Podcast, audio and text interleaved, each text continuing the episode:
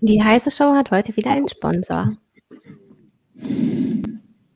Drei Jahre nach Inkrafttreten der DSGVO sorgen Datenschutzthemen für reichlich Diskussionsstoff, etwa die Corona-Maßnahmen, das Arbeiten im Homeoffice oder die Nutzung von Videokonferenzen.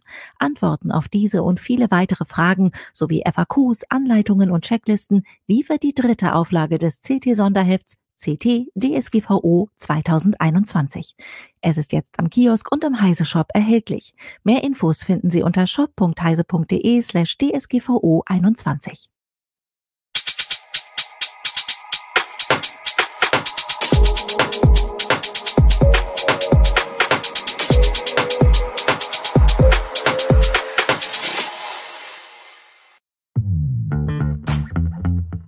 Seit dem 1. März gibt es neue Energieeffizienzklassen für Elektrogeräte. Mit diesen soll verhindert werden, dass sich sämtliche Geräte in der A-Klasse wiederfinden. Allerdings landen durch die Neuordnung nun fast alle TVs in der Effizienzklasse G. Verbraucherinnen und Verbraucher kann das verunsichern. Wann wird hier wieder eine genaue Differenzierung stattfinden? Zugleich lohnt sich ein erneuter Blick auf die LED-Technik.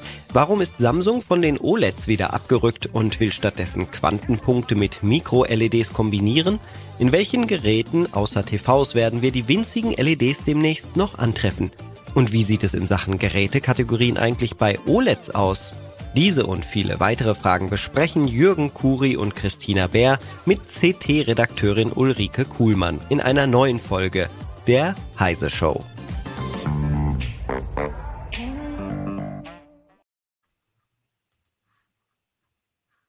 Gerade schon so angekündigt. Wir reden heute über Technik und äh, verwirrende Energielabel und neue LED-Varianten. Ulrike, du bist hier unsere Expertin von der CT, Ulrike Kuhlmann.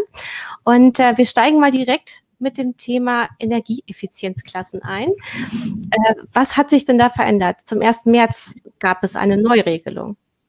Genau. Äh, es, gab ein, es gibt neue Energieeffizienzklassen. Das heißt, also die Klassen sind natürlich die gleichen, die reichen von A bis G wie bisher. Was man erreichen wollte, also was die EU-Kommission letztendlich erreichen wollte, ist, dass nicht alle Geräte bei A, A plus, plus plus und plus plus äh, landen, sondern dass man das wieder aufspreizt, also dass man wieder diese von A bis G wirklich ausnutzt. Das war erstmal so der Hintergrund. Das fand ich auch erstmal ganz sinnvoll. Mhm. Das kleine Problem ist, dass jetzt äh, zum Beispiel bei TVs fast alle Geräte bei G landen. Also alles, was vorher irgendwo im A- und B-Bereich war, ist jetzt auf jeden Fall, also B ist auf jeden Fall bei G. Und wenn man mal so in den Laden läuft, dann sieht man das auch. Ne? Und das ist halt die Frage, wie sinnvoll ist das und wann ändert sich das wieder? Um, ähm, aber wie, wie schätzt du das denn genau ein? Also um das nochmal deutlicher zu machen, also mittlerweile waren ganz viele Geräte sogar eingeordnet bei A. Ja, also Fernseher nicht so viele bei ja. Plus, Plus, Plus, aber tatsächlich A Plus gab es schon häufiger. Ähm, und die, auch diese Geräte landen jetzt alle in den unteren Klassen, weil die eben ganz bewusst gesagt haben, okay, das, was vorher da war, das müssen wir jetzt mal neu äh, zuordnen. Und sie wollten sich, die Kommission wollte sich ein bisschen Luft verschaffen, sozusagen. Mhm. Wenn im nächsten Jahr wieder effizientere Geräte kommen, dann äh, sollten die nicht gleich wieder in A landen. Ne? Deswegen hat man gesagt, wir, wir die A-Klasse sozusagen ist jetzt im Augenblick zum Beispiel gar nicht belegt. Es gibt keine Geräte der neuen A-Klasse. Ja, ähm, und wie sind diese Stufen jetzt? Also wenn man äh, sagt, ähm, was ist die frühere Stufe A, was musste man da leisten und was ist die heute, heutige Stufe A? ähm, das ist eine relativ komplizierte Berechnungsformel. Ich habe das mal exemplarisch in einem Artikel ausgerechnet, wo Geräte, die vorher eben bei A und B sind oder waren in den bisherigen Klassen, wo die jetzt landen und die landen alle bei G. Also man kann das noch nicht mal so genau sagen. Man kann nicht sagen, wer vorher in B war, landet jetzt in F und wer vorher in C, in G oder so. Das geht nicht, weil die Berechnung ist komplett anders. Ähm, es ist ja jetzt eigentlich nicht zu erwarten, dass die Hersteller auf einmal ähm, viel effizientere Geräte aus dem Hut zaubern. Deswegen stellt sich schon die Frage für mich, ja, wann wird sich das denn ändern? Ähm, und da gibt es so eine, ich hatte auch mit Herstellern gesprochen und die haben das auch so ein bisschen eingeräumt. Da gibt es eine Lücke, die die ausnutzen werden voraussichtlich. Und zwar war es vorher so, oder nochmal anders, wie dieser Energie, diese Energieeffizienzklasse wird bestimmt im Auslieferungszustand. Man musste sich ja auf irgendwas einigen. Man kann ja jetzt nicht sagen, wir machen das alle so hell oder 50 Prozent machen, keine Ahnung, sondern man sagt, so wie das Gerät kommt, wenn man es auspackt und anstellt für den Homebetrieb, dann ist das die Klasse, in der, also das ist der Zustand, in mhm. dem wir die Klasse bewerten.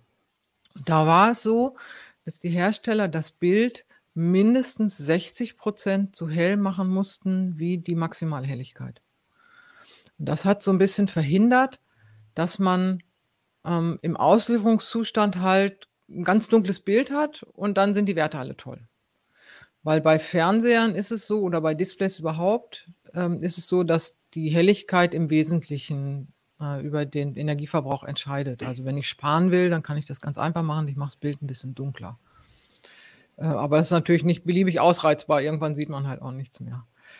Und jetzt ist es so, ja genau, in der Grafik sieht man es so ein bisschen, äh, die Geräte, die vorher in, ich weiß gar nicht, was ich kann Kategorie A, ne? A, B und C, die landen jetzt alle bei F, ganz egal, äh, bei G, ganz egal, was da vorher war. Ähm, aber diese Lücke, dass das jetzt weggefallen ist mit den 60 Prozent von der Maximalhelligkeit, da gehe ich jetzt davon aus, dass die kommenden Geräte einfach im Auslieferungszustand dunkler sind. Mhm. Und dann, wir messen das in, in diesem Auslieferungszustand und dann werden die in den Klassen wieder ein bisschen höher kommen. Hoch. Ähm, mal sehen. Also das ist jetzt so meine Unterstellung so. Ja. Verschwörungstheoretisch glaube ich, dass die Hersteller diese Lücke ausnutzen werden. Dann sind die Geräte nicht wirklich sparsamer, aber sie bekommen eine bessere Klasse. Wobei man auch sagen muss, viele Leute nehmen genau diesen Auslieferungszustand und machen gar nichts an ihrem Fernseher und gucken genau so. Dann mhm. hätte das ja sogar etwas bewirkt. Wenn das Bild dann dunkler ist, dann verbraucht es auch weniger. Ja, ähm, ich habe mich, mich gerade gefragt, was, was war das gerade schon, schon gleich die erste Frage, wie, wie relevant ist das überhaupt bei Fernsehern, wie viel Strom die verbrauchen? Also gut, das eine ist natürlich so ein Standby-Verbrauch, da müssen wir nochmal noch mal genau gucken. Manche haben ja gar keinen richtigen Ausschalter mehr oder viele. Aber wie, wie, wie relevant ist, wie viel verbrauchen die überhaupt? Was heißt, wie, wie ist das überhaupt mit dem, wenn, wenn du jetzt anguckst, ob der jetzt in A oder B ist oder so, ist das für den Stromverbrauch nicht eigentlich ziemlich wurscht?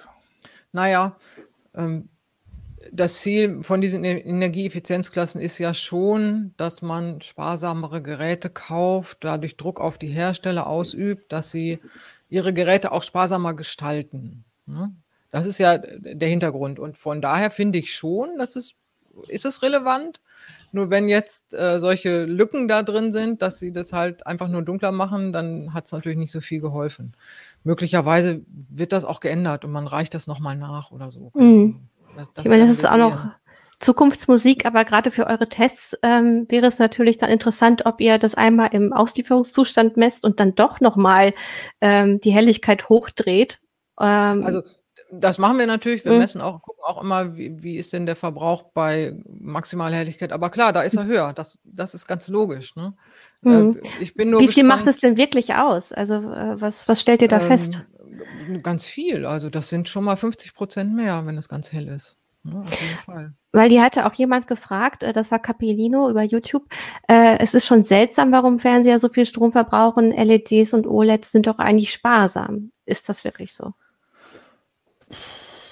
Naja, ja, ja, sind sie eigentlich. Also ich glaube, man muss gucken das ist ja nur ein Teil im Haushalt. Ne? Das kann ein Teil sein, das oft läuft. Äh, bei manchen Leuten läuft der Fernseher rund um die Uhr, da wäre es umso wichtiger. Ähm, wenn ich das jetzt so bei uns gucke, da läuft er halt nicht rund um die Uhr, sondern nur manchmal. Da ist es im Grunde genommen wichtiger, wie der Standby ist. Und der ist natürlich geregelt, das sind, ich glaube, ich glaube, jetzt ist 0,5 Watt, bin nicht ganz sicher, mhm. gerade aus dem Kopf. Und mehr sollte es halt nicht sein. Und wenn man jetzt denkt 0,5 Watt, also ich denke dann oft noch so an alte Glühbirnen. Ne? Ähm, da kann man schon die Glühbirne auf dem Flur dann mal dafür ausstellen und dann passt es auch. Also die Lampe mhm. auf dem Flur.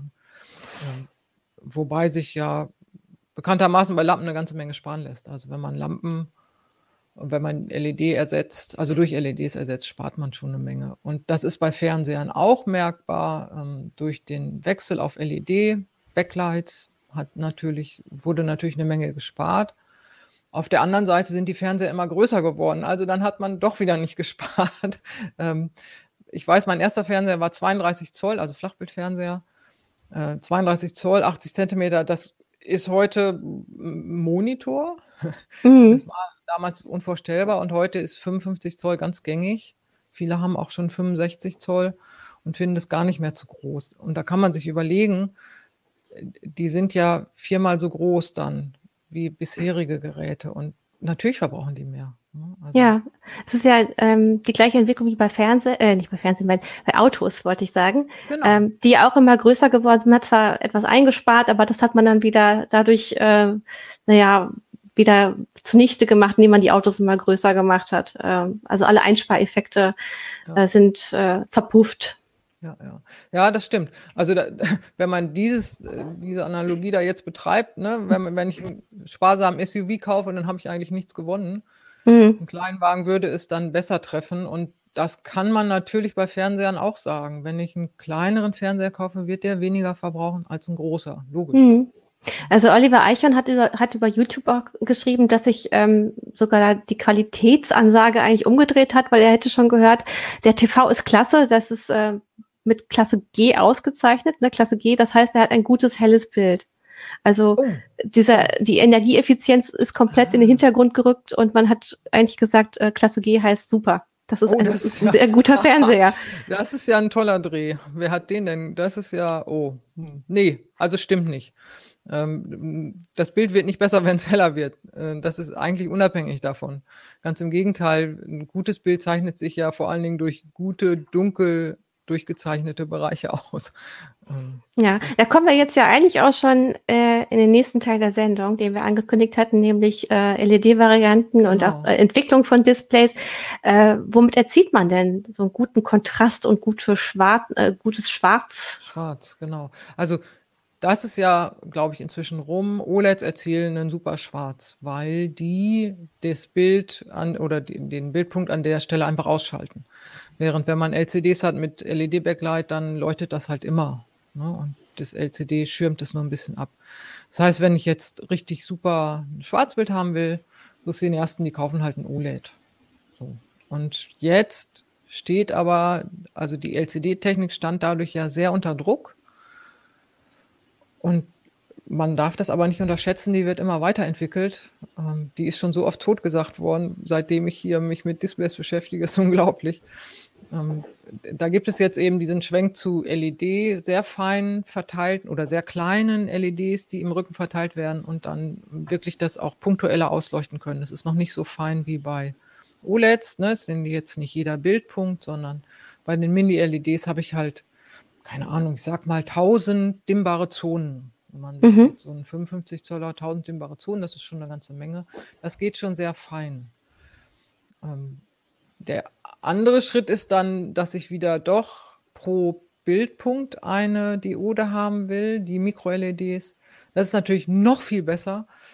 Ähm, das ist sowas von Zukunftsmusik und ich sehe eigentlich ehrlich gesagt überhaupt nicht, wie die sich durchsetzen sollen. Die sind so viel teurer und man hat einfach auch noch gar keine Lösung, wie man die Preise runterbringen will. Ähm, es, gab jetzt Berechnungen ähm, von, von einem, von Marktanalysten, also Paul Gray, das ist ein Analyst, der hat das vorgestellt auf einem äh, Kongress kürzlich. Der hat, jetzt muss ich mal gucken, ich habe die Zahlen nicht im Kopf, aber ich habe sie mir hier hingelegt. Der hat gesagt, also in diesem Jahr, wenn man, oder im letzten Jahr, wenn man jetzt guckt, kostete ein großes OLED-Panel, also es geht um 75 Zöller, der hat extra 75 Zöller genommen, nicht weil mhm. so viele OLED-Panels verkauft wurden, sondern weil es die Micro-LED-TVs gar nicht in kleiner gibt. Ähm, kostete 1320 Euro. Also ich runde jetzt mal auf 1300 äh, Dollar. 1300 Dollar. Mit Micro-LEDs kostete das knapp 60.000 Dollar. Also ich meine, wow. wie teuer, das ist nur das Panel. Wie teuer soll denn der Fernseher dann sein? Mhm. Da ist aber auch gar so wenig Besserung in Sicht. Wenn man jetzt 2024 guckt, dann kostete das OLED, wird das OLED voraussichtlich kosten 600 Dollar. Das ist natürlich super. für uns. Also ich meine, dann werden die OLEDs also viel billiger. Mhm. Und das Micro-LED-Panel wird immer noch über 10.000 Dollar kosten. Also keine Ahnung. Äh, Und also wird dann der Qualitätsunterschied, also rechtfertigt sich der Preisunterschied bei der Qualität, äh, beziehungsweise die Qualität naja, ich habe es jetzt dreimal umgedreht. Ja, du weißt, was ich meine. Also weiß, rechtfertigt meine, genau. die Qualität den Preisunterschied so rum. Rechtfertigt das. ähm, genau. Das fand ich interessant. Das hat ein Kollege aus London mal so ganz cool aufgezeigt. Der hat gesagt, naja, das ist jetzt ja nur das Panel. Aber wenn ich jetzt sage, ich brauche den Fernseher und der kostet irgendwie, selbst wenn er nur fünfmal so viel kostet, der Vorwurf an die OLEDs ist ja immer das Einbrennen. Das ist ja ein großer Knackpunkt. Ne? Die, die Bildinhalte, brennen, Bildinhalte brennen ein. Aber in der Zeit, wo ich das Micro-LED-TV kaufe, statt des OLEDs, ähm, oder andersrum, wenn ich statt des Micro-LEDs das OLED kaufe, kann ich mir in der Zeit fünf neue OLEDs kaufen. Dann relativiert sich halt auch das Einbrennen. Ne? Mhm. Also, äh, das funktioniert halt nicht. Das, das kann man sagen, ja, das OLED brennt ein und so. Und das haben diese Micro-LED-TVs nicht. Und die sind auch heller, das ist auch toll. Fragt sich, wie viel Helligkeit brauche ich in so einem normalen Wohnzimmer? Ne? Also da reichen die 1000 Candela locker aus, meiner Ansicht nach. Und über den Preis relativ wird sich das einbrennen. Das, das ist dann uninteressant. Also wenn der Fernseher zehnmal so viel kostet, oder auch nur fünfmal so viel, dann kaufe ich lieber alle fünf Jahre ein neues. Und, und dann hast du auch immer den neuesten Stand und da wird sich dann genau, auch wieder was genau, verbessert haben. Dann darf sich auch von mir aus ein bisschen was einbrennen, dann kaufe ich mir halt wieder. Mhm. Es kamen jetzt einige, einige Fragen hier rein und ich würde auch mal welche dazu nehmen. Ja. Äh, es wurde einmal gerade von dem Schlieren-Effekt gesprochen. Ich hoffe, ich finde die Frage wieder beim OLED. Ja. Ähm, genau, von Surfax ähm, kannst du das lesen, Ulrike? Ich lese ich das auch einmal für unsere Zuhörerinnen vor. Also eine Frage zu LED OLED. Ähm, wie steht es um die Reaktionsfreudigkeit von OLEDs? Hat man da auch Schliereneffekte wie bei LCDs? Also das OLED an sich ist super flink. Da hätte man das nicht. Also die, die, die Leuchtschicht als solche reagiert in, in, im Mikrosekundenbereich. Also das ist überhaupt kein Problem. Die Ansteuerung ist nicht so schnell. Also die, die, das OLEDs sind stromgetrieben. Das heißt, man muss wirklich über die Leitungen den Strom bis zu den jeweiligen Transistoren äh, bringen. Ähm, und dadurch werden die so ein bisschen ausgebremst. Bremst. Aber wenn man jetzt so ähm, Gaming am OLED macht, ist es deutlich besser als am LCD. Also mhm. von daher, ja, sie hätten, haben auch Schlieren, äh, was nicht an der OLED-Technik liegt. Äh, und nein, im Vergleich zum LCD haben sie im Prinzip keine Schlieren. Mhm. Jetzt kommt hier von UH89 über YouTube äh, eine ganz abgefahrene Frage, wie ich finde. Gibt es eigentlich eine Entwicklung in Richtung E-Ink bei Fernsehern? Also ah, wie wir das von Büchern ja, kennen, ja. von ähm, E-Books? Nee, E-Ink, ähm, die sind zu langsam. Also es gibt zwar jetzt schon Videodisplays, sogar in Farbe, aber das ist, das ist zu langsam. Also das wird, ich sehe auch nicht, dass es jetzt irgendwie in den Videobereich kommt. Für statische oder halbstatische eben sowas wie ein E-Book, wo man ja nur mal umblättert oder so, ne? Oder von mir aus auch, wo, wo ein bewegtes Bild sein könnte, aber wo es nicht auf Geschwindigkeit ankommt, wo man zum Beispiel 30 Hertz oder so machen kann. Dann, mhm. ähm, muss ja mal dazu sagen, Jürgen ist gerade so still, weil sein Mikro macht Probleme. Das haben, glaube ich, nee, auch schon einige mitbekommen. Und sollte es wieder gehen. ja, genau. Also nur du hattest um. Ähm. jetzt länger da auch äh, gearbeitet, dass es nicht so Störgeräusche macht. Ähm, okay, aber jedenfalls, die sind äh, für statische Inhalte oder für fast statische, also so ein bisschen bewegt, sind die, würden die sich eignen. Ähm, für Videoinhalte nicht wirklich, nein. Mhm. Vielleicht können wir da auch nochmal drauf eingehen, ähm, weil Displays ja in sehr vielen verschiedenen Zusammenhängen genutzt werden, auch äh, entwickelt werden. Äh, wo kann man denn noch diese Mikro- LED einsetzen? Ist das nur denkbar für Fernseher oder auch mhm. für andere Bereiche?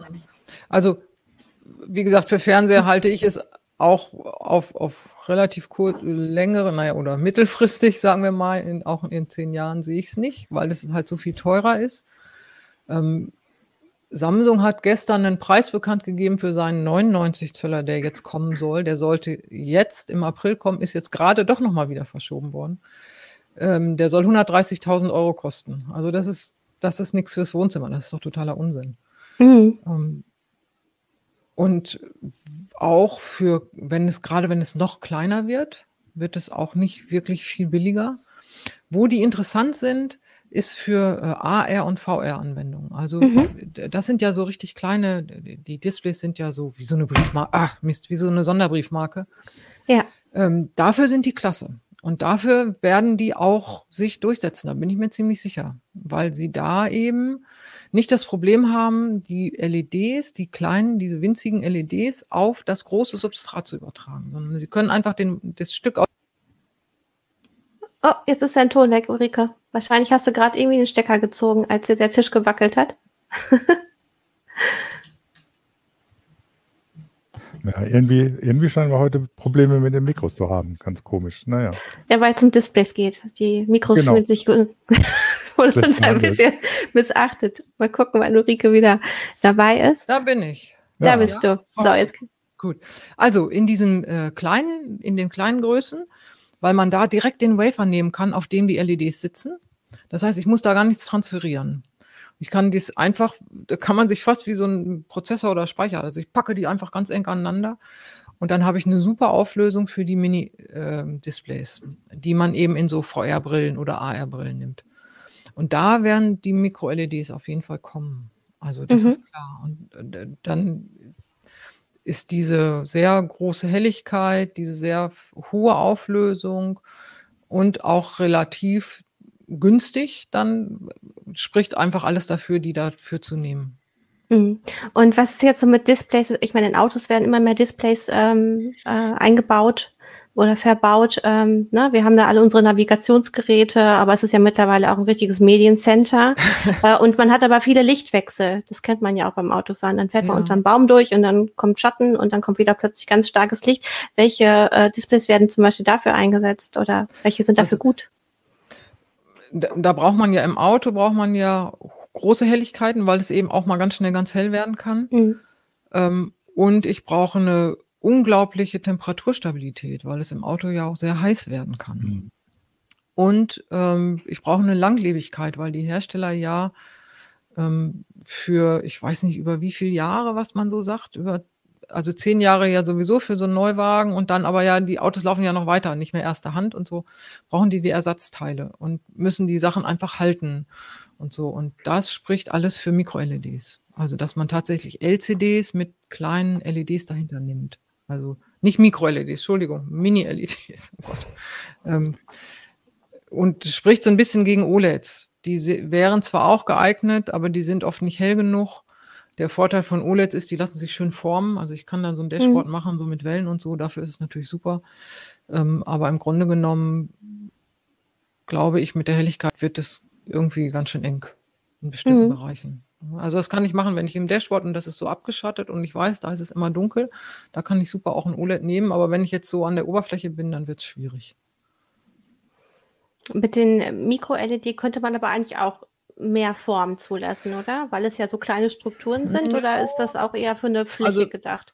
Ähm, das kommt ein bisschen drauf an. Wenn ich sie auf dem Wafer habe, ist es natürlich starr. Weil der Wafer, mhm. das ist ja ein Siliziumplättchen und da sind die drauf. Wenn ich sie von da transferiere, kann ich sie im Grunde genommen transferieren, wohin ich will. Also ich könnte auch so eine Polymerschicht nehmen und die darauf transferieren und dann die munter um Säulen wickeln oder was auch immer. Ne? Also mhm. Ähm, dann habe ich aber wieder, ne? Wenn ja, man ja, sich so den öffentlichen Raum vorstellt mit genau. Liftfahrsäulen mit sowas. Ja, aber dann habe ich wieder dieses Transferieren, das, diesen Kostenfaktor der mhm. LED-Transfers drin. Das ist so ein bisschen, wenn man jetzt so Litfaßsäulen, da muss ich ja nicht so eine hohe Auflösung haben. Da muss ich also nicht so super kleine LEDs nehmen, da nehme ich halt größere. Da gibt es schon Sachen, die machen so, keine Ahnung, acht Säulen nebeneinander und auf diesen Säulen sind LEDs und aus der Entfernung kann ich über ein Lauflicht auf den Säulen kann ich ein Bild erzeugen. So, also daran sieht man, wie, wie gering die Auflösung sein kann und wie toll unser Auge oder unser Hirn funktioniert und daraus äh, ein ganzes Bild macht. Mhm, also die Lücken also, füllt, ne? Genau, und deswegen, so da brauche ich nicht so, bei solchen Sachen, bei Werbesachen im öffentlichen Raum brauche ich nicht so hohe Auflösung. Mhm. Hier wurde gerade gefragt von Surfax, ähm, müssen solche Displays im Auto mit Mini-LEDs nicht dann bereits aktiv gekühlt werden? Weil du hast ja auch über die Wärmeentwicklung gesprochen im Auto. Puh, nee. Die müssen nur auf dem fetten Alublech sitzen. Das würde, glaube ich, reichen. Und ein bisschen, ja, also man braucht vielleicht Luftzucht, wenn, wenn ich das jetzt hermetisch abriegel, könnte es eng werden, aber denke ich nicht. Also wüsste ich jetzt nicht, warum die jetzt mit Mini-LEDs, warum die besonders gut gekühlt werden müssen. Nö. Da gab es auch irgendwie, Capellina hat auch angemerkt oder so mit diesen Mikro-LEDs, die gibt es schon im Kino auch als mit Modulen, dass die mit kleineren Modulen aufgebaut werden. Da hast du ja auch eine relativ große Flexibilität, um dann irgendwie komische Formen aufzubauen, oder?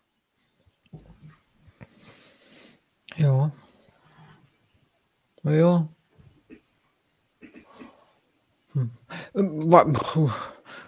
Ähm, frag nochmal bitte. Ich glaube, das also, habe ich jetzt nicht kapiert. Capellino, Capellino meinte, dass, dass, er, dass es das im Kino schon gibt mit Mikro-LEDs, ja. dass die auf einzelnen Modulen aufgebaut ja, werden. Ja, ähm, was dann natürlich vom Preis her äh, nochmal eine ganz andere Geschichte ist. Aber natürlich, so, solche Moduldinger, die würden ja auch für einen öffentlichen Raum einiges an Flexibilität bieten, dass du da ganz komische Displays draus machen kannst. Ja, also Mikro-LEDs, oh, nee, große LEDs aus Mikro-LEDs oder große Displays aus Mikro-LEDs, wie mhm. soll ich sagen, sagen wir mal so ein Mikro-LED-TV, ist immer aus Modulen aufgebaut, weil ähm, sonst hätte man wäre die Fehleranfälligkeit ja viel zu groß. Stell dir mal vor, da fällt ein LED aus und ich muss diese ganze Wand wegschmeißen, da mhm. kann ich mhm. mich ja äh, erschießen.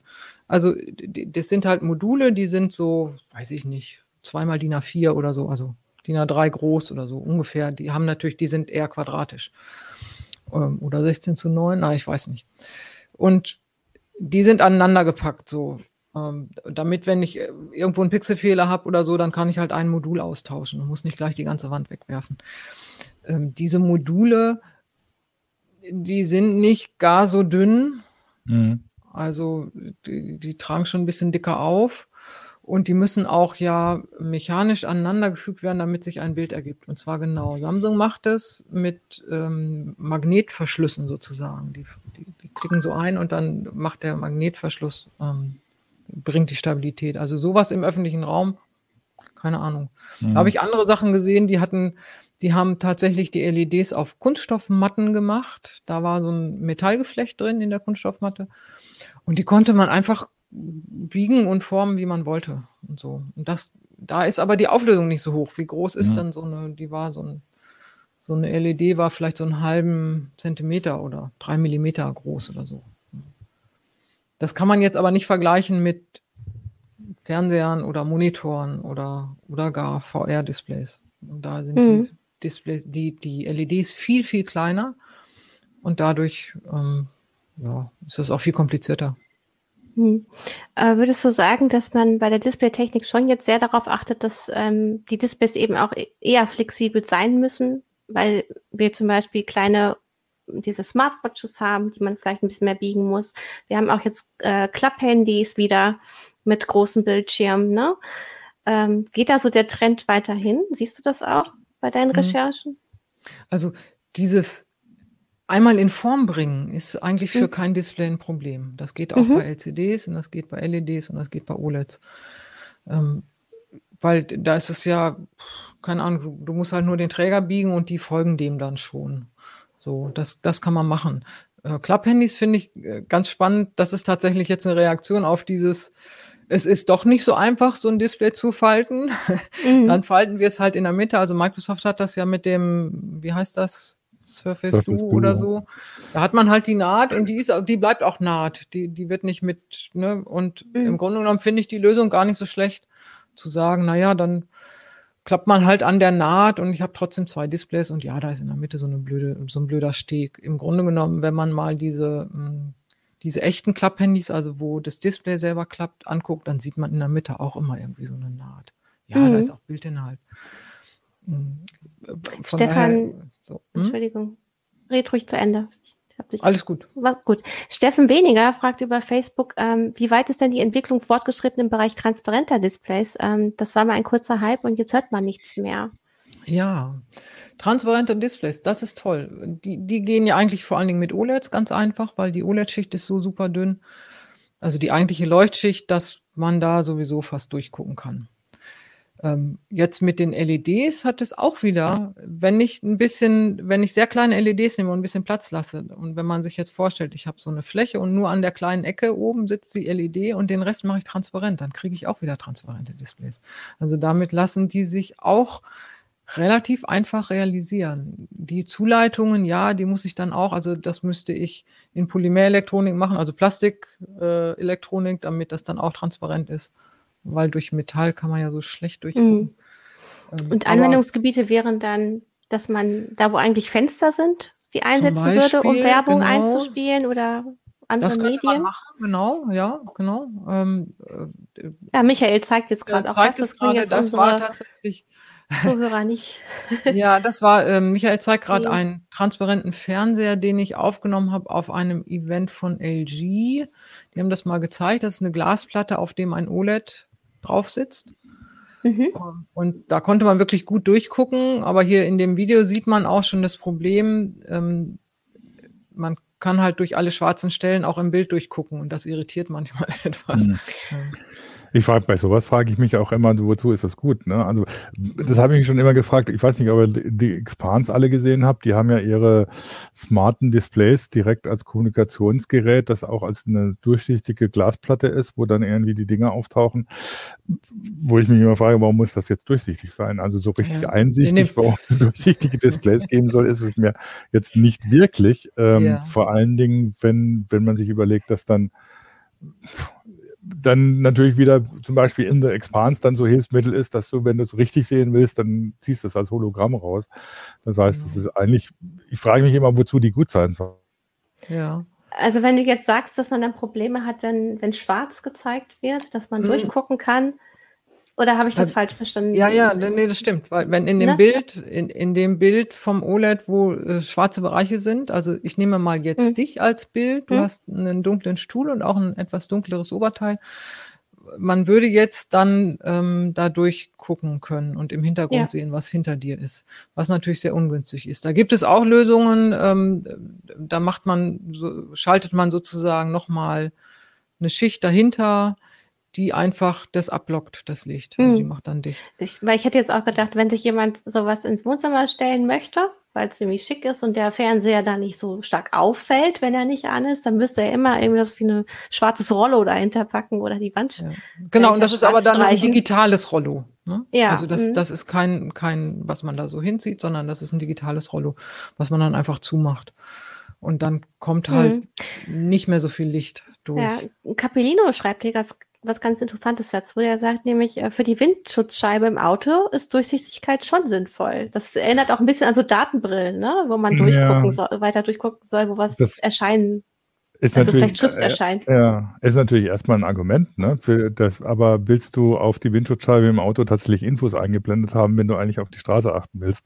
Also wir sind da doch eh bei den autonom so, wenn du, wenn du ein autonomes Auto hast oder so, dann kannst du auch ein richtiges Display nehmen und dann irgendwie nicht durch die Windschutzscheibe gucken. Und also diese, diese das hat, hat mich, habe ich mich auch schon immer gefragt, ob das wirklich die, der Verkehrssicherheit zuträglich ist, wenn du plötzlich in die Windschutzscheibe Informationen eingespielt kriegst. Gut, du musst da nicht zur Seite gucken oder sonst was, aber erstmal ist es doch eine Ablenkung. Von daher, auch da weiß ich nicht, ob transparente Displays wirklich so der Weisheit letzter Schluss sind. Klar, ist cool, ne? Wirkt irgendwie cool und ist irgendwie so, wenn man die, die Dinger mal sieht oder so, denkt man, oh ja, das sieht ja geil aus. Ähm, aber dann überlegt man sich, ja, möchte ich das zu Hause haben? Möchte ich das mhm. da haben? Hm, mhm. ich glaube, nicht. das ist mehr für ähm, zum Beispiel im Schaufenster mhm. oder wo sie es auch gezeigt haben, war ähm, in der U-Bahn. Ne? Ja. Also die U-Bahn-Fenster werden dann zu Displays. Da gibt es erste Versuche. Ähm, man kann dann zwar trotzdem noch durchgucken, aber wenn sie durch den dunklen Schacht fahren, dann hat man halt das super Bild da. Ne? Und das ist doch ganz witzig. Also das geht natürlich ganz viel in Richtung Werbung. Ähm, und Werbung will man im Auto natürlich nicht haben. Also das Auto ist da, glaube ich, dann nicht so der Träger für transparente Displays. Da wäre es eher für mich interessant. Wir haben zum Beispiel ein relativ neues Auto, da sind die hinten die Scheiben abgedunkelt und es nervt ein bisschen beim Rückwärtsfahren. Also ich, ich nehme nicht so gerne diesen Assistenten da vorne, ich drehe mich immer noch um. Und da kann man halt schon weniger sehen durch so eine abgedunkelte Scheibe. Und da wären eigentlich Scheiben, die sich per Knopfdruck abdunkeln und aufhellen lassen, viel interessanter. finde mhm. ich. Ne, und da, das hat jetzt aber nichts mit äh, transparenten Displays zu tun, sondern das ist im Prinzip eine LCD-Schicht, die ich anschalte oder, also die ich durchlässig schalte oder ab, äh, ablasse. Und ähm, diese transparenten Displays wirklich eher als Werbeanzeige oder als Unterhaltung in öffentlichen Bereichen, ähm, an Flughäfen, was weiß denn nicht. Ich möchte eigentlich noch mal auf eine Frage jetzt eingehen ähm, zu den Quantenpunkten, denn die wurde hier ja. schon häufiger gestellt. Vielleicht kannst du uns einmal erzählen, was, was sollen denn Quantenpunkte sein beim Fernseher? Also im Augenblick ähm, gibt es schon viele Fernseher, die Quantenpunkte nutzen oder Nanopartikel. Es ist ja immer so, also die sind, das sind winzig kleine Partikel. Wenn man die mit Licht bescheint, dann verändern die heben die quasi das Licht auf eine andere Wellenlänge. Die können aber nur hochheben, das heißt, man muss mit blauem Licht bescheinen, damit sie grünes oder rotes Licht machen, jetzt im Fernseher. Und Samsung nutzt es schon ganz lange, nicht nur Samsung, auch andere. Ähm, aber Samsung hat das so ein bisschen bekannt gemacht. Die haben dann das QLED genannt, was wirklich frech war als äh, Alternative zu OLED. Mhm. ähm, dabei ist es ein ganz normales LCD, in dem ein blaues Backlight ähm, mit Quantenpunkten, also blaue LEDs beschichtet sind mit Quantenpunkten und dann insgesamt weißes Licht wieder gemacht wird. Das war, ist, ist so der Status quo im Augenblick. Und Samsung will diese Technik weiterentwickeln, ähm, nämlich dass die, das Backlight nicht mehr insgesamt quasi weißes, Back, äh, weißes Licht wird, sondern dass man ähm, die LEDs nimmt, wieder Mikro-LEDs, wir sind wieder bei den Mikro-LEDs, und die blau leuchten auf ähm, wie so eine Art Farbfilter mit Rot und Grün. Und dann würde quasi das Licht direkt konvertiert in den Farbfiltern. Das heißt, das wären aktive Pixel ähm, und würde dann rot und grün werden, sodass man wieder RGB hätte für ein Pixel. Das ist jetzt so de, das Neueste.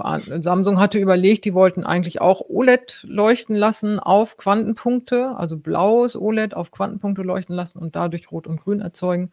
Jetzt waren die so ein bisschen in Argumentationsschwierigkeiten. Samsung hat jahrelang über die OLEDs gewettert. Das sei so schlecht und das Einbrennen und überhaupt und so, einfach um sich von, von der Konkurrenz jetzt so wie LG abzusetzen. Mhm. Und ähm, deswegen hatten sie dann bisschen Schwierigkeiten zu sagen, ja, wir nehmen jetzt auch doch ein blaues OLED und beleuchten damit Quantenpunkte und dann ist alles schön. Und es war wohl auch nicht ganz so einfach, das umzusetzen. Und jetzt äh, haben sie sich. Meinst du, die Neues haben sich da verrannt, eben weil sie sich bisschen, ähm, ja. absetzen wollten? Ja, mhm. ein bisschen ja. Also das, das war so ein bisschen schwierig.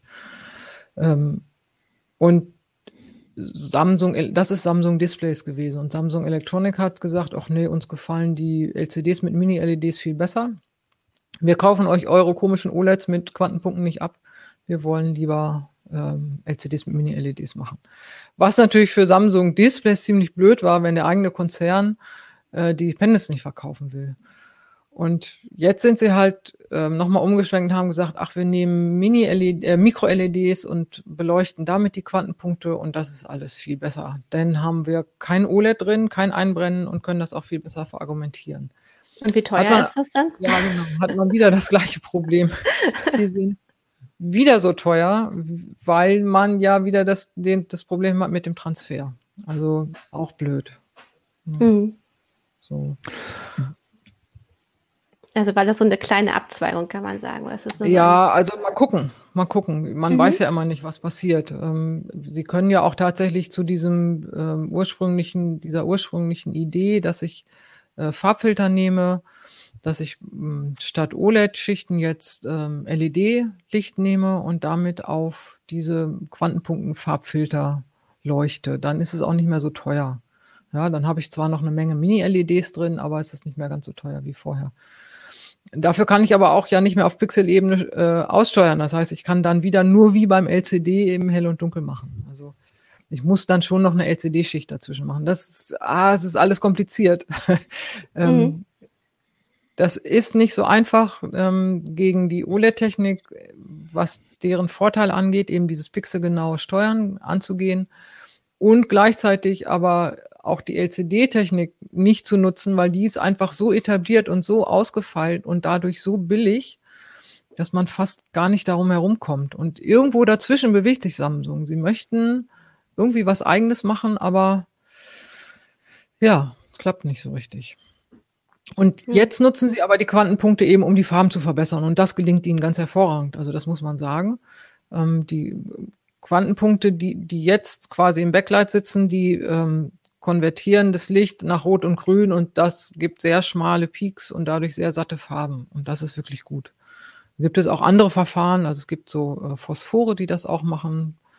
Ähm, KSF heißen die, die besonders gutes Rot machen. Und LG nimmt noch einen gelben Filter, damit das alles noch schöner wird und so. Da gibt es verschiedene Verfahren, aber äh, Samsung hat das mit den Quantenpunkten, was die Farben angeht, wirklich gut im Griff. Mhm. Und da sind die Quantenpunkte drin. Da gab es jetzt diese Diskussion Quantenpunkte und Cadmium. Die hatten ganz lange eine Ausnahmegenehmigung von der EU, dass sie Cadmium nehmen können. Also die Quantenpunkte sind, die ersten Quantenpunkte waren aus Cadmium oder enthielten ganz viel Cadmium. Cadmium ist bekannt, ist ganz giftig, ist ein Umweltgift. Wenn man nachher die Displays wegwirft oder entsorgen will, dann bereitet das Probleme. Sind sie im Prinzip Sondermüll. Ähm, weil aber die Cadmium-Quantenpunkte so viel effizienter waren als die Quantenpunkte ohne Cadmium gab es eine, ist ja mal so eine Abwägung, ne? Wenn man dadurch Energie spart, ist es ja auch gut für die Umwelt. Mhm. Da gab es immer so eine Abwägung. Dadurch gab es Sondergenehmigungen. Die wurden immer wieder ein bisschen verändert. Sie durften immer weniger Cadmium nehmen und so. Und jetzt scheint es aber so zu sein, als ob demnächst das ganz verboten wird. Ähm, es gibt inzwischen Alternativen und deswegen haben sie auch gesagt, wir können das jetzt mal verbieten. Ihr sollt kein Cadmium mehr nehmen oder nur noch ganz, ganz geringe Anteile. Also ganz bisschen ist drin, aber das ist so wenig, dass es nicht auffällt sozusagen. Ähm, da muss man jetzt auch mal gucken, was dann passiert. Ob äh, das ist noch nicht in trockenen Tüchern. Das Öko-Institut hat Empfehlungen abgegeben, dass man mhm. jetzt diese Genehmigung beenden könnte. Ähm, und Samsung wird damit wahrscheinlich die wenigsten Probleme haben, weil die tatsächlich schon cadmiumfreie Quantenpunkte nutzen. Das könnten eher chinesische Hersteller sein, die da ein bisschen Probleme kriegen, die immer noch sehr stark auf cadmiumhaltige Quantenpunkte setzen. Hm. Äh, Michael Bin, fragt aus dem Off, äh, ob ja. nicht auch ähm, Patente das Problem sind für Samsung.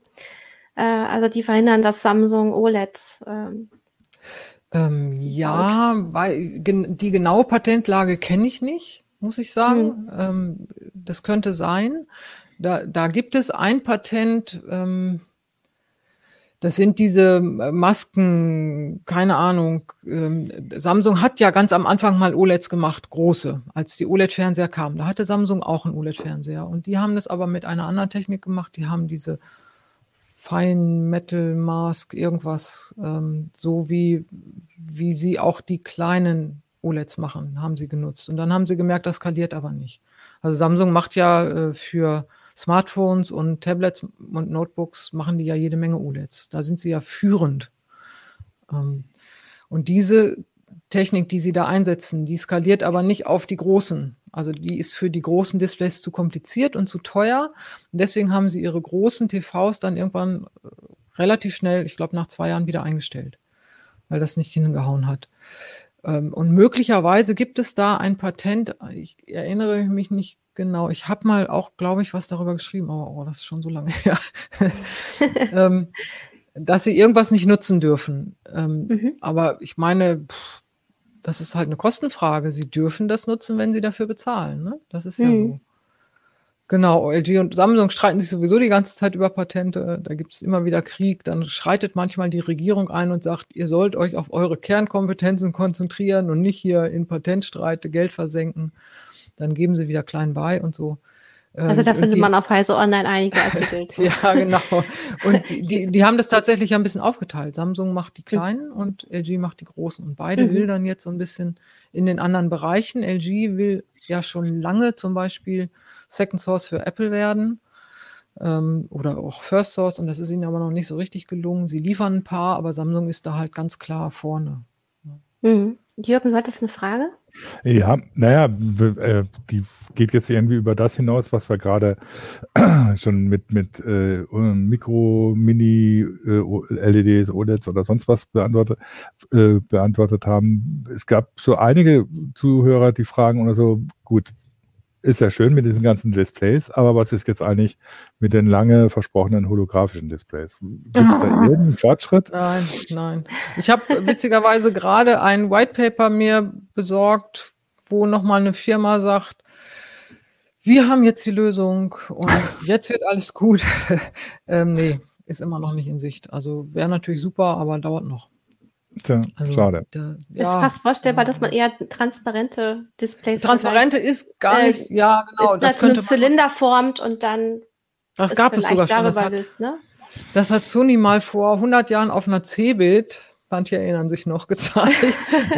da haben sie tatsächlich mal so ein transparentes Ding aufgewickelt. Und dann gab es hier Felix, das war so ein vermeintlich holographisches Display, was so ganz schnell dreht und ähm, auch wirklich gut war. Ähm, da, da gibt es verschiedene Ansätze, das ist aber alles nicht echt holographisch und mal gucken, vielleicht mal, ich muss mir mal mit der Firma, die dieses White Paper daraus gegeben hat, nochmal genauer auseinandersetzen.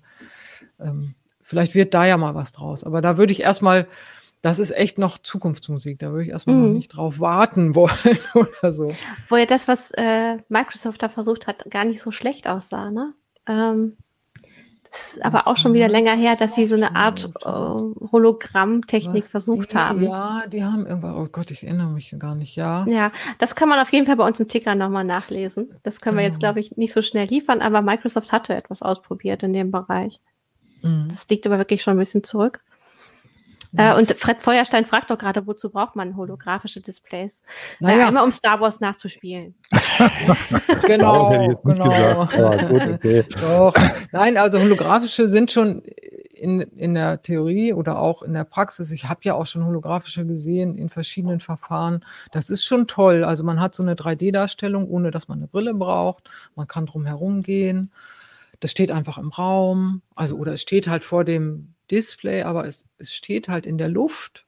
Und das ist schon mhm. nochmal was ganz anderes als so 2D-Zeug, was wir ja seit zig Jahren gewöhnt sind. Ne? Und wenn, wenn ich jetzt hier in dieses Bild gucke, dann sehe ich euch natürlich vermeintlich in 3D, aber in Wirklichkeit seid ihr 2D. Wir haben das gelernt vom Gucken, aber wenn man dann nochmal 3D sieht, dann ist es doch nochmal ganz schön anders. Alleine, wenn ich mir vorstelle, dass eine Videokonferenz mit Präsenzsystemen, genau. mit holographischen Displays ja, funktionieren würde, genau. das würde ja. einiges, was in diesem letzten Jahr schwierig wäre, doch hätte es doch sehr erleichtert. Und außerdem träume ich immer noch vom Holodeck, um mal ja. Star Trek im Unterschied zu Star Wars einzuschieben. ja. ähm, das, der Fred Feuerstein sagte, aber zum Filme gucken nützt es nichts. Nee. Dann müssen die Filme natürlich ganz anders gedreht werden. Das ist ja klar die Filme werden jetzt nicht für 3D gedreht. Das war ja auch schon, das hat man ja schon gesehen in den wenigen 3D-Filmen, die explizit dafür gedreht wurden. Die sind ja ganz anders aufgenommen. Das mhm. ist ja eine ganz andere Art von Geschichte erzählen auch. Und das müsste man für holographische auch. Klar, im Augenblick nützt das gar nichts. Also ob da jetzt irgendwie ein 2D aufgenommenes Ding vor mir schwebt oder nicht, ist mir fällt da wieder die Erzählung, ähm, aus Brave New World, diese Kinosequenz quasi ein. Ich habe es schon lange her, dass ich es gelesen habe, aber da ist es ja auch so, dass es ein ganz anderes Kinoerlebnis ja. da beschrieben ja. wird, dass man Dinge riecht, dass man irgendwie da drin genau. ist. Also ja. ein bisschen Holodeck, äh, ein bisschen Kino. Sagen wir mal so, äh, im Moment sehe ich holographische Displays auch mehr als Bedientechnik, denn als äh, Filmtechnik oder sowas. Das heißt, dass man mit, mit Geräten oder mit eben Telepräsenzsystemen ganz anders interagieren kann. Genau das stimmt. Ich meine, manch, es wird ja schon ähm, Augmented Reality und Virtual Reality in Ausbildung eingesetzt, ne? Mhm. dass man ähm, zum Beispiel sich mhm. Motoren mhm. ähm, von verschiedenen genau. Seiten angucken kann. Ja. Äh, vielleicht ist es dafür auch nochmal ein Anwendungsgebiet. Klar, klar. Also, dass man das heute macht, dann muss man halt diese Brillen aufsetzen. Das ist natürlich ähm, ganz schön. Also, das wird ja so auch für Reparaturen oder so, ne? Dann kann man ja gemeinsam da drauf gucken, also aus der Ferne.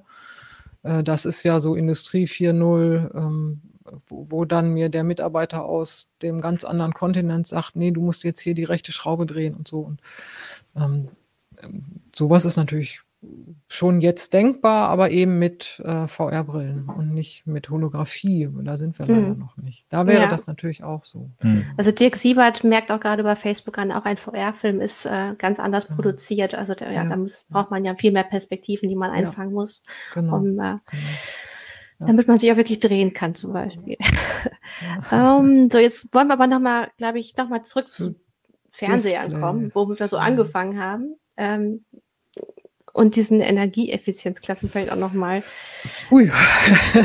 Weil wir reden ja hier immer über Zukunftsmusik. Was kann man denn dann ändern bei der Fernsehentwicklung, damit die wieder umweltverträglicher werden? Also weniger Energie verbrauchen oder weniger ähm, Werkstoffe, die problematisch mhm. sind. Also ich finde, bei den ähm, Schadstoffen, die im Fernseher sind, hat sich echt schon viel getan. Wenn man mal zurückguckt, so lange ist es noch nicht her, dass da CCFL-Röhren drin waren äh, quecksilberhaltige Röhren ähm, und die mussten halt immer separat entsorgt werden und so.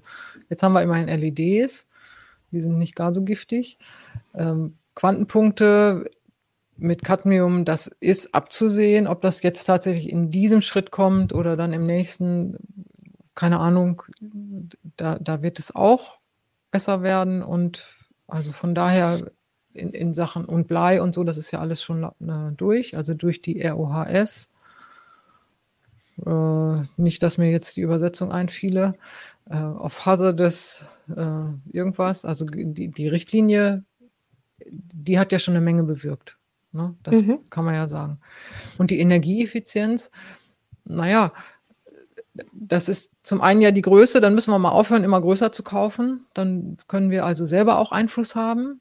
Und natürlich ähm, ein Gerät, was ich mir nicht neu kaufe, sondern länger stehen habe. Du hattest gesagt, du hast noch einen relativ alten Fernseher. Mhm. Ähm, das ist natürlich am besten, ne? am besten für die Umwelt, die Geräte so lange stehen zu lassen, wie es geht. Und deswegen eben auch die Idee, zum Beispiel bei Smart TVs, dass man sagt, naja, jetzt habe ich das Smart TV, aber vielleicht kriege ich in fünf Jahren gar nicht mehr die ganzen App, die es heute gibt. Mhm dann kann ich es eben erweitern durch einen Streaming-Device, wo ich dann auf einmal wieder die Apps habe und habe eben das Display aber noch länger im Betrieb. So. Also ich finde, wir als Verbraucher haben schon auch Möglichkeiten heute, was dafür zu tun. Ähm, ja, sind nicht nur die Hersteller in der Pflicht. Also gab es natürlich auf, gab's auf, auf YouTube, glaube ich, ich weiß nicht mehr, wer es jetzt war, auch die interessante Anmerkung, naja, ob das Stromverbrauch vom Display noch so, so, noch so wichtig ist, weil man, wenn man kauft sich ein Display und dann braucht man natürlich noch eine Soundbar, dann braucht man noch Rear-Lautsprecher und am besten noch einen Sub Subwoofer dazu. Das heißt, dann ist dann plötzlich gar nicht mehr das Display der Hauptstromverbraucher, sondern die ganzen Zusatzgeräte, die du brauchst. Also ich habe das auch festgestellt, den Fernseher gekriegt. Ulrike, du erinnerst dich. Und das erste, ja. was ich gemacht habe, ich habe mir eine Soundbar gekauft, weil der Sound von dem Fernseher so grottig ist, hm, ja. dass man nicht mal die Nachrichten damit anhören möchte. Und okay. das fügt natürlich, also wenn man jetzt tatsächlich so an Filmfans denkt oder so, die haben ja nicht da einfach nur so ein Display stehen, das äh, ein bisschen Strom zieht, sondern da ist das Ganze drumherum, was dazu gehört. Streaming-Device kommt auch nochmal dazu. Ähm, dann äh, sieht das nun schon wieder ganz anders aus mit dem Stromverbrauch. Ne? Mhm. Hm. Mhm. Also das schreibt gerade auch jemand, oder das ist sogar hier unser Michael aus dem Hintergrund, große HiFi-Boxen ziehen immer noch mit dem dazugehörigen äh, Receiver am meisten Strom. Ich habe jetzt gerade gedacht, naja, vielleicht ist das Konzept Fernseher einfach auch langsam überkommen, weil wenn man mal wirklich hinschaut, benutzen wir diesen Display den wir Fernseher nennen, für viele verschiedene andere Sachen, eben mhm. für Videospiele. Wir benutzen unseren Smart TV häufig auch einfach, äh, um äh, Hörbücher abzuspielen. Da Ach, passiert mit dem Display gar nichts. Ja, tatsächlich. Das ist so unsere Medienstation im Wohnzimmer. Wie gesagt, okay. das, äh, der ist halt fast zehn Jahre alt. Das ist Smart TV. Ich bin total überrascht, dass er noch Updates bekommt. Ähm, aber wir benutzen den, äh, ja, wie man früher auch eine HiFi-Einlage teilweise benutzt hat. Ähm, ja. Und vielleicht äh, ist ja der Trend auch dahin, dass man dann noch den Bildschirm hat und man kauft sich Module dazu, man kauft sich den Subwoofer dazu oder man schließt sowieso verschiedene Geräte damit an. Man kann ja auch mhm. teilweise jetzt vom Smartphone äh, das, was man sich da gerade mhm. anguckt, direkt drauf spielen lassen. Also was ist mit der Kategorie Fernseher an sich? Naja, naja wenn, wenn ich von Fernseher spreche, meine ich tatsächlich eigentlich ein großes Display. Also das ja. ist schon so. Ne? Also Fernseh, das finde ich auch dann immer erstaunlich. Ja, Fernseher braucht kein Mensch und so. Mhm. Ja, die, das lineare Fernsehgucken, das ist wirklich, das ist nicht ein Auslaufmodell. Also es gibt ja immer wieder die Zahlen, die belegen, jedes Jahr gucken die Leute mehr Fernsehen. Ähm, man wundert sich und das wird im Jahr 2020 ganz, ganz sicher nicht anders gewesen sein. Da werden noch viel mehr Leute Fernsehen geguckt haben, auch lineares.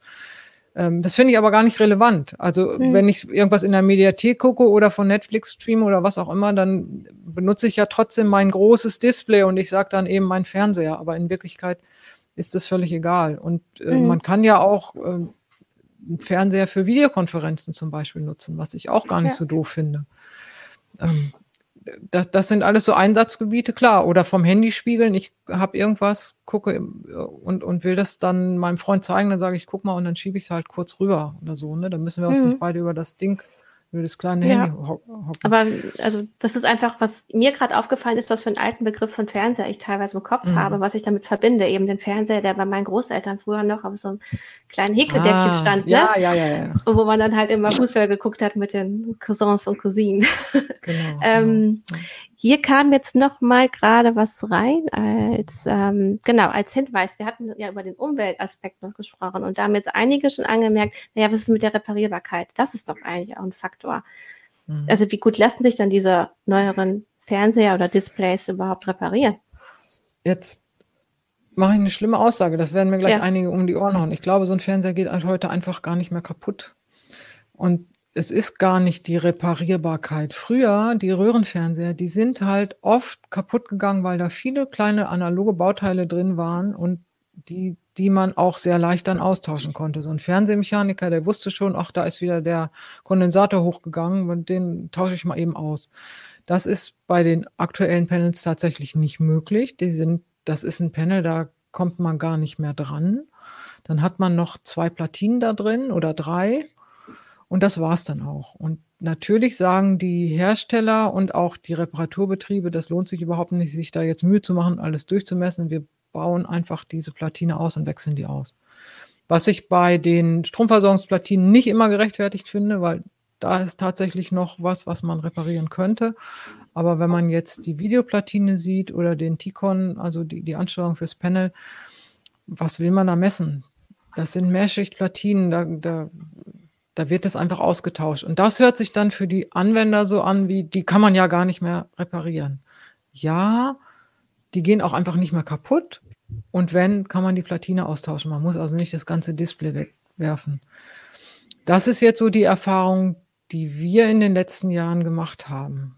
Ähm, hm. Wir haben ja auch eine Menge Displays hier rumstehen oder Monitore, Fernseher auch, halt, ähm, die wir einfach so als Infodisplay nehmen und so. Die laufen einfach. Die werden mit der Zeit dunkler, das ist so, aber das dauert auch lange. Und anders als bei Röhrenmonitoren, die ja so langsam dunkler wurden, ist es bei LCDs, die gehen so und dann zack, irgendwann werden sie ganz, dann sieht man es auch. Ähm, das ist dann aber nach, weiß ich nicht, zehn Jahren oder so. Ähm, Finde ich auch ganz okay. Also von daher würde ich jetzt mal eine Lanze brechen für die Fernseher oder für die Displays überhaupt. Die, für die gute Langlebigkeit. Ja, ich finde schon. Ähm, mhm. natürlich gibt es auch Montagsgeräte, die dann einfach kaputt sind. Oder wenn man ein Gerät, wenn ein Gerät auf dem Transport irgendwie so blöd gelaufen, ne? wir haben das manchmal bei Testgeräten, die werden ja, wenn wir testen, die werden ja durch die ganze Republik geschickt zu verschiedenen Redaktionen. So. Und wenn man da jetzt ein bisschen weiter hinten in der Kette ist, dann kriegt man schon auch mal ein Gerät, was so einen Schaden hat. Ja, okay, Pech. Ne, dann schicken wir es halt zurück und sagen, nee, war kaputt, schick mal ein neues. Ähm, Finde ich aber nachvollziehbar. Ansonsten sind unsere Erfahrungen da jetzt nicht so schlecht. Aber mhm. bestraft mich oder sagt, belehrt mich eines Besseren. es ist ja also interessant, aber jetzt haben wir auf jeden Fall die Schleife wieder zurück zu der Umweltverträglichkeit, weil damit hat das Energielabel auch was zu tun. Ja. Äh, ich glaube, was man gesehen hat, dass ähm, der Displaymarkt wirklich unglaublich vielfältig ist und da viel passiert. Ja. Ähm, also Jetzt diese transparenten Displays fand ich super interessant, was du erzählt hast, was man da auch im öffentlichen Raum machen kann. Ja, ja. ja. Ähm, und ja, es wird ja jetzt auch spannend, das hast du gesagt, man hatte nicht den Eindruck, als hätten sich die Hersteller schon Gedanken gemacht, wie sie mit dieser schlechten Einstufung jetzt umgehen. Also nee. man hat jetzt keine großen PR-Kampagnen gesehen, die sagen, G steht zwar drauf, aber das kann der Fernseher und das ist eigentlich total super. Äh, und darauf können wir jetzt eigentlich warten. Ne? Also wie wollen die jetzt aus der Kategorie G vielleicht hochkommen? Und da, wie verkaufen sie G so gut, dass wir alle keine Angst haben, wenn wir so ein Gerät kaufen? Ja, ja, ja. Also teilweise machen die Hersteller jetzt, ähm, die stellen die alte Klasse noch damit zu. frühere Klasse A plus oder so, damit die Leute, ich finde das auch gar nicht, gar nicht so schlimm. Also ich meine, das ist jetzt schwer einzuschätzen, wenn alle bei G liegen. Ja, wo sind denn jetzt die Unterschiede? Ne? Aber wenn man jetzt hm. sagt frühere Klasse A plus, dann weiß man, naja, so schlecht kann es ja nicht sein. Hm. Ja, aber das finde ich auch schwer ähm, als Verbraucher das zu verstehen. Was ist jetzt, warum ist, sind die plötzlich in der Kategorie G gelandet? Und da würde ich gerne äh, genauer wissen, äh, welche genau. Maßstäbe da angesetzt ja, genau. werden. Und das äh, passiert ja. ja. noch nicht. Ich glaube, nee, nee. da werden sich jetzt auch alle Verkäuferinnen und Verkäufer im Geschäft schlau die, machen die, müssen, um zu erklären, ja, wie, wieso ist denn das jetzt so passiert? Was, ja, woran ja. liegt's? Ne? Und, ja.